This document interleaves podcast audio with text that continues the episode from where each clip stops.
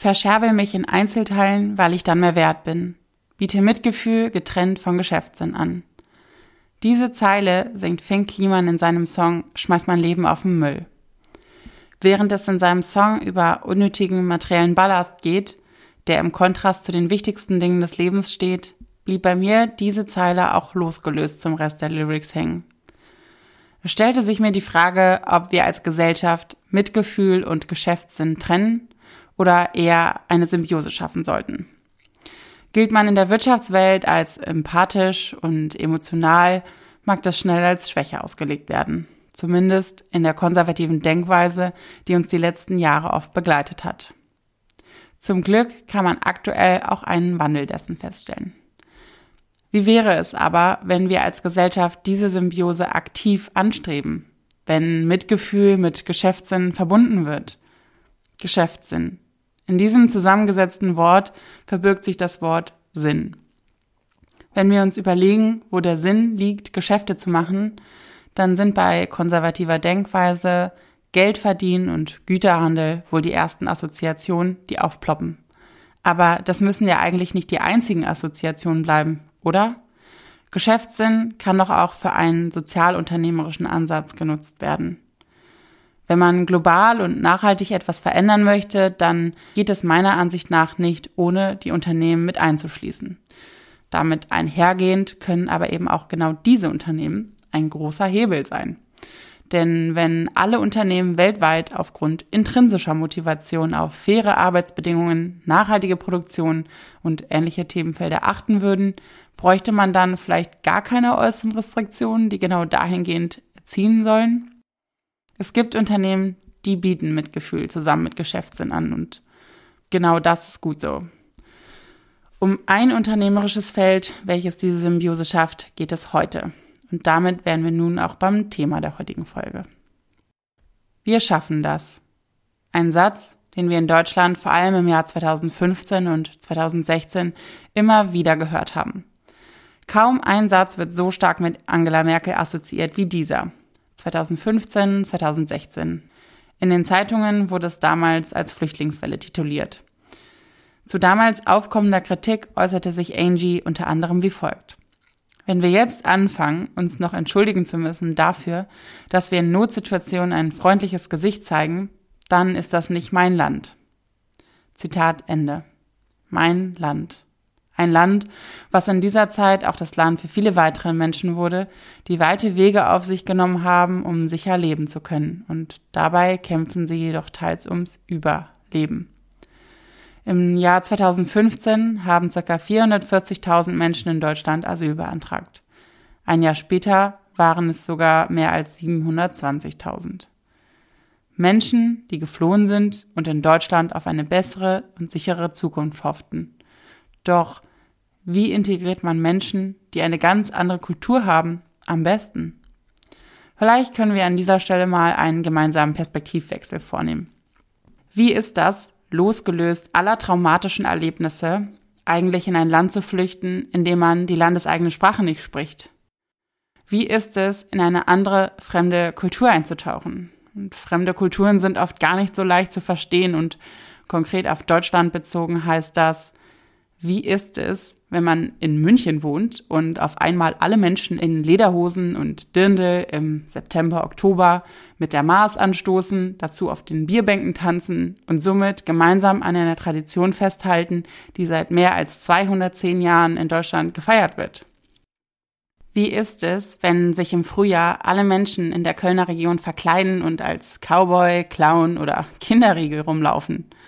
Es werden Lieder über die Stadt und Toleranz gesungen und über Zusammenhalt. Karneval ist nicht nur Saufen und Verkleiden. Karneval ist vor allem auch viel Kultur und auch ein wenig Politik. Das ist ja bereits schwierig nachzuvollziehen für Leute, die nicht aus der Region kommen. Wie ist es wohl für Leute, die tausende Kilometer weit weg aufgewachsen sind und die weder die deutsche Sprache, geschweige denn den kölschen Dialekt verstehen? Kann dieses karnevalistische Gemeinschaftsgefühl überhaupt auf so jemanden übertragen werden? Wenn Lyrics wie die der Karnevalsband Cat Baloo in ihrem sogenannten Poldi-Song 86 Fädel, neun Bezirke, die du beherbergst, jede Nationalität für uns ein Mehrwert, allein sprachlich gar nicht verstanden werden. Oder wenn die gleiche Band singt, eine Liebe, die niemals vergeht, so weht Tradition Laugh. Tradition. Wichtiges Wort im Kölner Karneval. Die Kölner besingen ihre Stadt also sehr, sehr gerne. Für sie ist es Heimat. Annemarie Kantereit singt in ihrem Lied Tommy, welches eine Hommage an die Stadt Köln ist, alle Wege führen nach Rom und irgendwann zurück nach Köln. Köln, ihre Heimat. Was aber ist, wenn man nicht zurück in die eigene Heimat gehen kann? Auch nicht mit Umweg über Rom, wenn Krieg und Hungersnot dies unmöglich machen. Und somit komme ich nochmal zu der Frage, kann dieses karnevalistische Gemeinschaftsgefühl überhaupt auf jemanden übertragen werden, der die Tradition und Bräuche nicht kennt und nicht einmal die Sprache versteht? Ich glaube, ja. Vor einiger Zeit habe ich mit jemandem aus Indien gesprochen, den ich über einen Freund an Karneval kennengelernt habe. Natürlich alles vor Corona, versteht sich. Wir haben uns über den Karnevalszug unterhalten, in dem wir beide mitgelaufen sind. Verkleidet als Möhre. Man könnte also meinen, dass jemand, der aus Indien kommt und dann in einer Menschenmenge von circa 40 Möhren mitläuft und die ganze Zeit mit dem Wort Kamelle berufen wird und im Gegenzug Süßigkeiten in die Menge schmeißen muss, denkt, die Leute hier sind komplett irre. Verstehen könnte ich ihn. Doch dem war nicht so. Mit strahlenden Augen guckte er mich an und sagte, das war eines der schönsten Tage in meinem Leben. Okay, wow. Ich fragte ihn, wieso? Und er sagte mir, die Menschen hier sind so herzlich und so offen und es ist so schön, dass sie andere Leute mit Süßigkeiten beschenken und sie somit gegenseitig eine Freude machen. Für einen kurzen Moment war ich als Rheinländerin ein klein wenig stolz, dass jemand, der kein einziges deutsches Wort versteht, trotzdem versteht, worum es beim Karneval geht. Um Gemeinschaft und keinen allein zu lassen.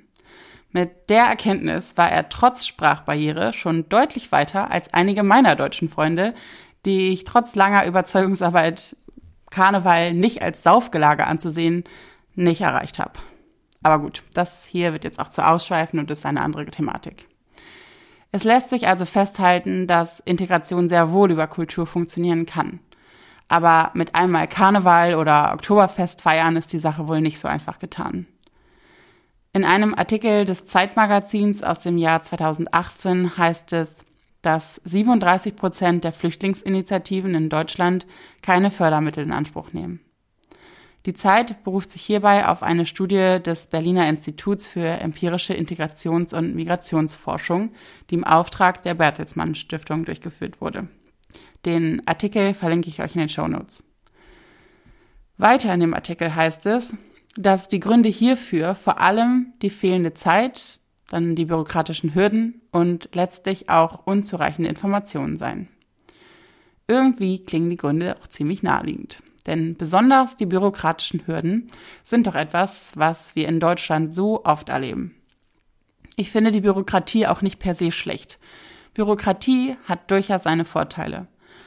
Doch wird in Deutschland gern etwas übertrieben. Da finde ich den Pragmatismus, wie er in manchen anderen unserer Nachbarländer gelebt wird, doch auch oft ganz sympathisch. Gemäß der Studie fehlt es also nicht an staatlichen und privaten Förderprogrammen. Hier möchte ich aber auch ganz klar darauf hinweisen, dass die Befragung der HelferInnen im Zeitraum Februar und April 2017 stattfand. Somit stellt sie also keineswegs eine allgemeingültige Aussage für die letzten Jahre dar. Integration findet in erster Linie im Alltag statt. Was macht unseren Alltag denn eigentlich aus? Man kann es gut oder schlecht finden, aber es ist doch so, dass Arbeit einen ganz wesentlichen Anteil an unserem Alltag ausmacht.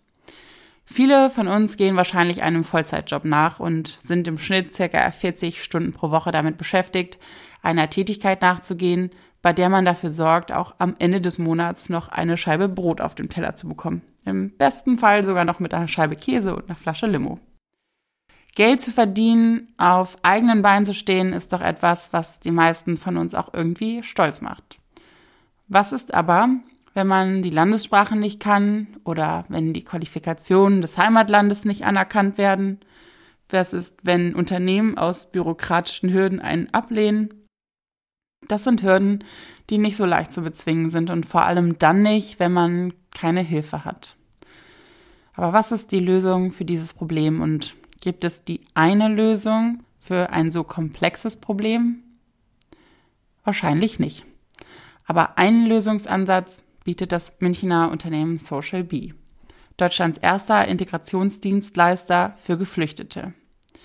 Integration soll hierbei also so funktionieren, dass Geflüchtete und Unternehmen zusammengebracht werden.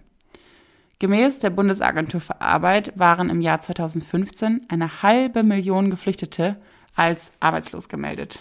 Puh. Die bürokratischen Hürden, denen Unternehmen sonst ausgesetzt wären, sollen bei Social Bee genommen werden. Eine Vermittlung soll also einfach passieren. Man kann sich darüber streiten, ob das eigentlich die Aufgabe des Staates wäre, Geflüchtete in Arbeit zu bringen oder die Aufgabe von Unternehmen. Dennoch ist es sicherlich eine Diskussion, die nicht so schwarz-weiß ist und außerdem auch ganz schön viel Zündstoff bietet. Ich finde aber, dass losgelöst dieser Debatte es so oder so eine gute Sache ist, wenn Unternehmen sich für eine eben gute Sache einsetzen. Hat nicht die Gesellschaft allgemein eine Verantwortung? Und da wären wir auch genau wieder an der Stelle, dass Mitgefühl mit Geschäftssinn vereint werden kann. Hinter jeder Gesellschaft stecken individuelle Personen, Privatpersonen und Personen, die ein Unternehmen gründen. Ein Unternehmen wird im Duden als etwas, was unternommen wird, als Vorhaben definiert. Und Social B unternimmt etwas.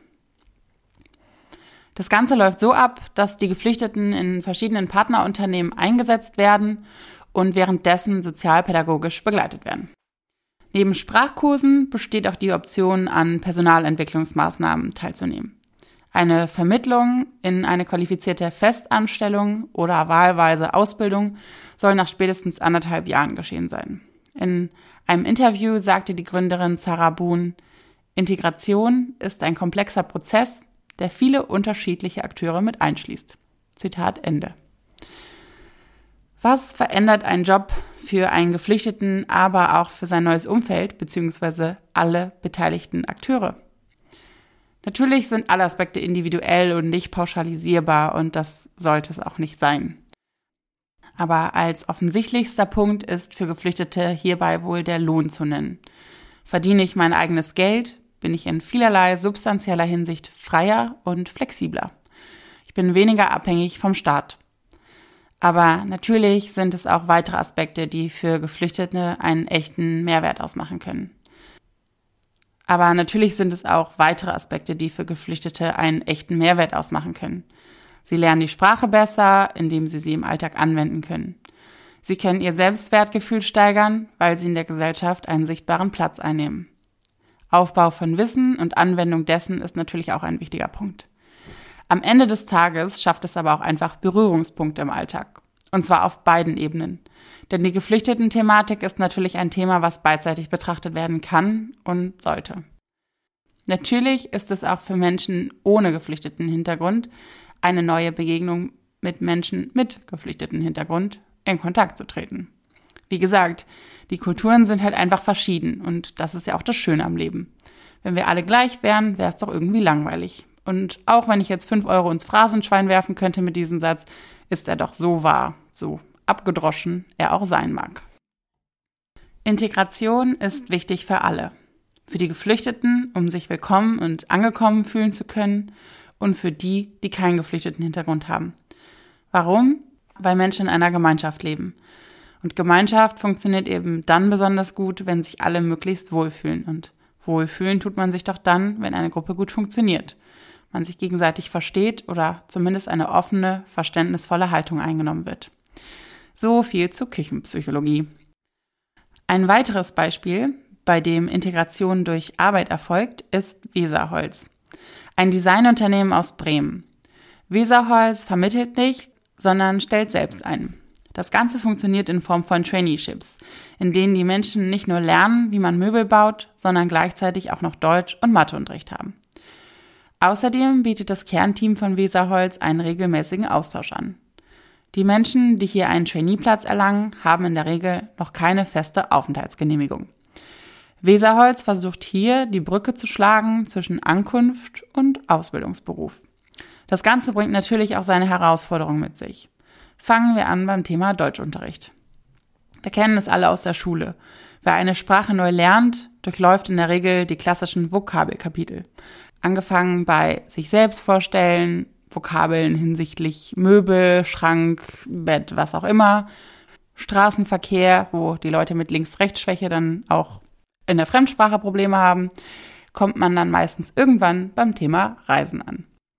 Doch scheint es eher unsensibel und deplatziert, normalen Reisevokabeln aller wie trinke ich meinen Cocktail am Strand oder mache den besten Surftrip in Portugal zu lehren.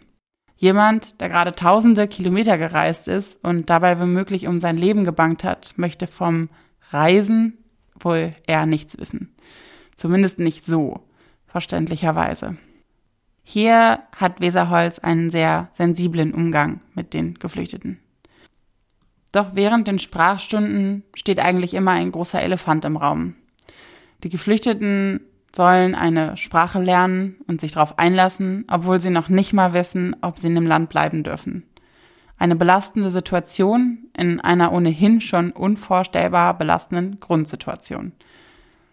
In meinen Augen stellt Weserholz hier einen Anker dar. Und schöne Möbel machen sie auch. Vom Möbelhandwerk kommen wir nun zum Nähhandwerk. Ein weiteres Unternehmen, welches ich euch gerne vorstellen möchte, ist Mimikry. Mimikry stellt Taschen her, die aus kaputten Flüchtlingsschlauchbooten gefertigt werden. Außerdem setzt das Mimikry-Team politische Kampagnen für eine humanitäre Flüchtlingspolitik um und gibt Workshops zum Thema Nachhaltigkeit und Leadership. Das Team setzt sich aus Menschen mit und ohne Fluchterfahrung zusammen. Aber wie sieht es eigentlich aus, wenn man sich irgendwie an der ganzen Thematik beteiligen möchte, man aber weder Unternehmerin ist, ergo keine Geflüchteten in seiner nicht vorhandenen Firma einstellen kann oder auch keine Zeit hat, sich ehrenamtlich irgendwie zu engagieren? Für solche Fälle gibt es Unternehmen wie beispielsweise Soli Drinks. Soli Drinks verkauft Mate und Cola und spendet pro Flasche 5 Cent an Projekte, die Geflüchtete unterstützen mit einem auf der Website zu findenden Slogan 0,33 Liter Solidarität, süßer als Salzwasser, schafft es das Unternehmen auf eine charmante Art und Weise, das Angenehme mit dem Nützlichen zu verbinden. Als ich den Slogan gelesen habe, ging mein Marketingherz auf. Genial. Ist doch eine ziemlich coole Sache, wenn man als Konsument sein Verhalten eigentlich nicht groß ändern muss, weiterhin sein Lieblingsgetränk konsumieren kann, aber gleichzeitig dabei einen positiven Impact für andere schafft. Zwei Fliegen mit einer Klappe. Check. Ich hatte das Glück, all diese tollen GründerInnen kennenlernen zu dürfen.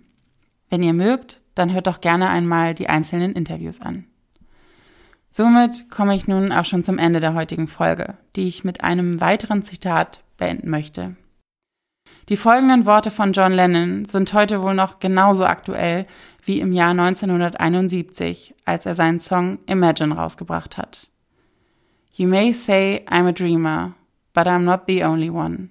I hope someday you'll join us and the world will be as one.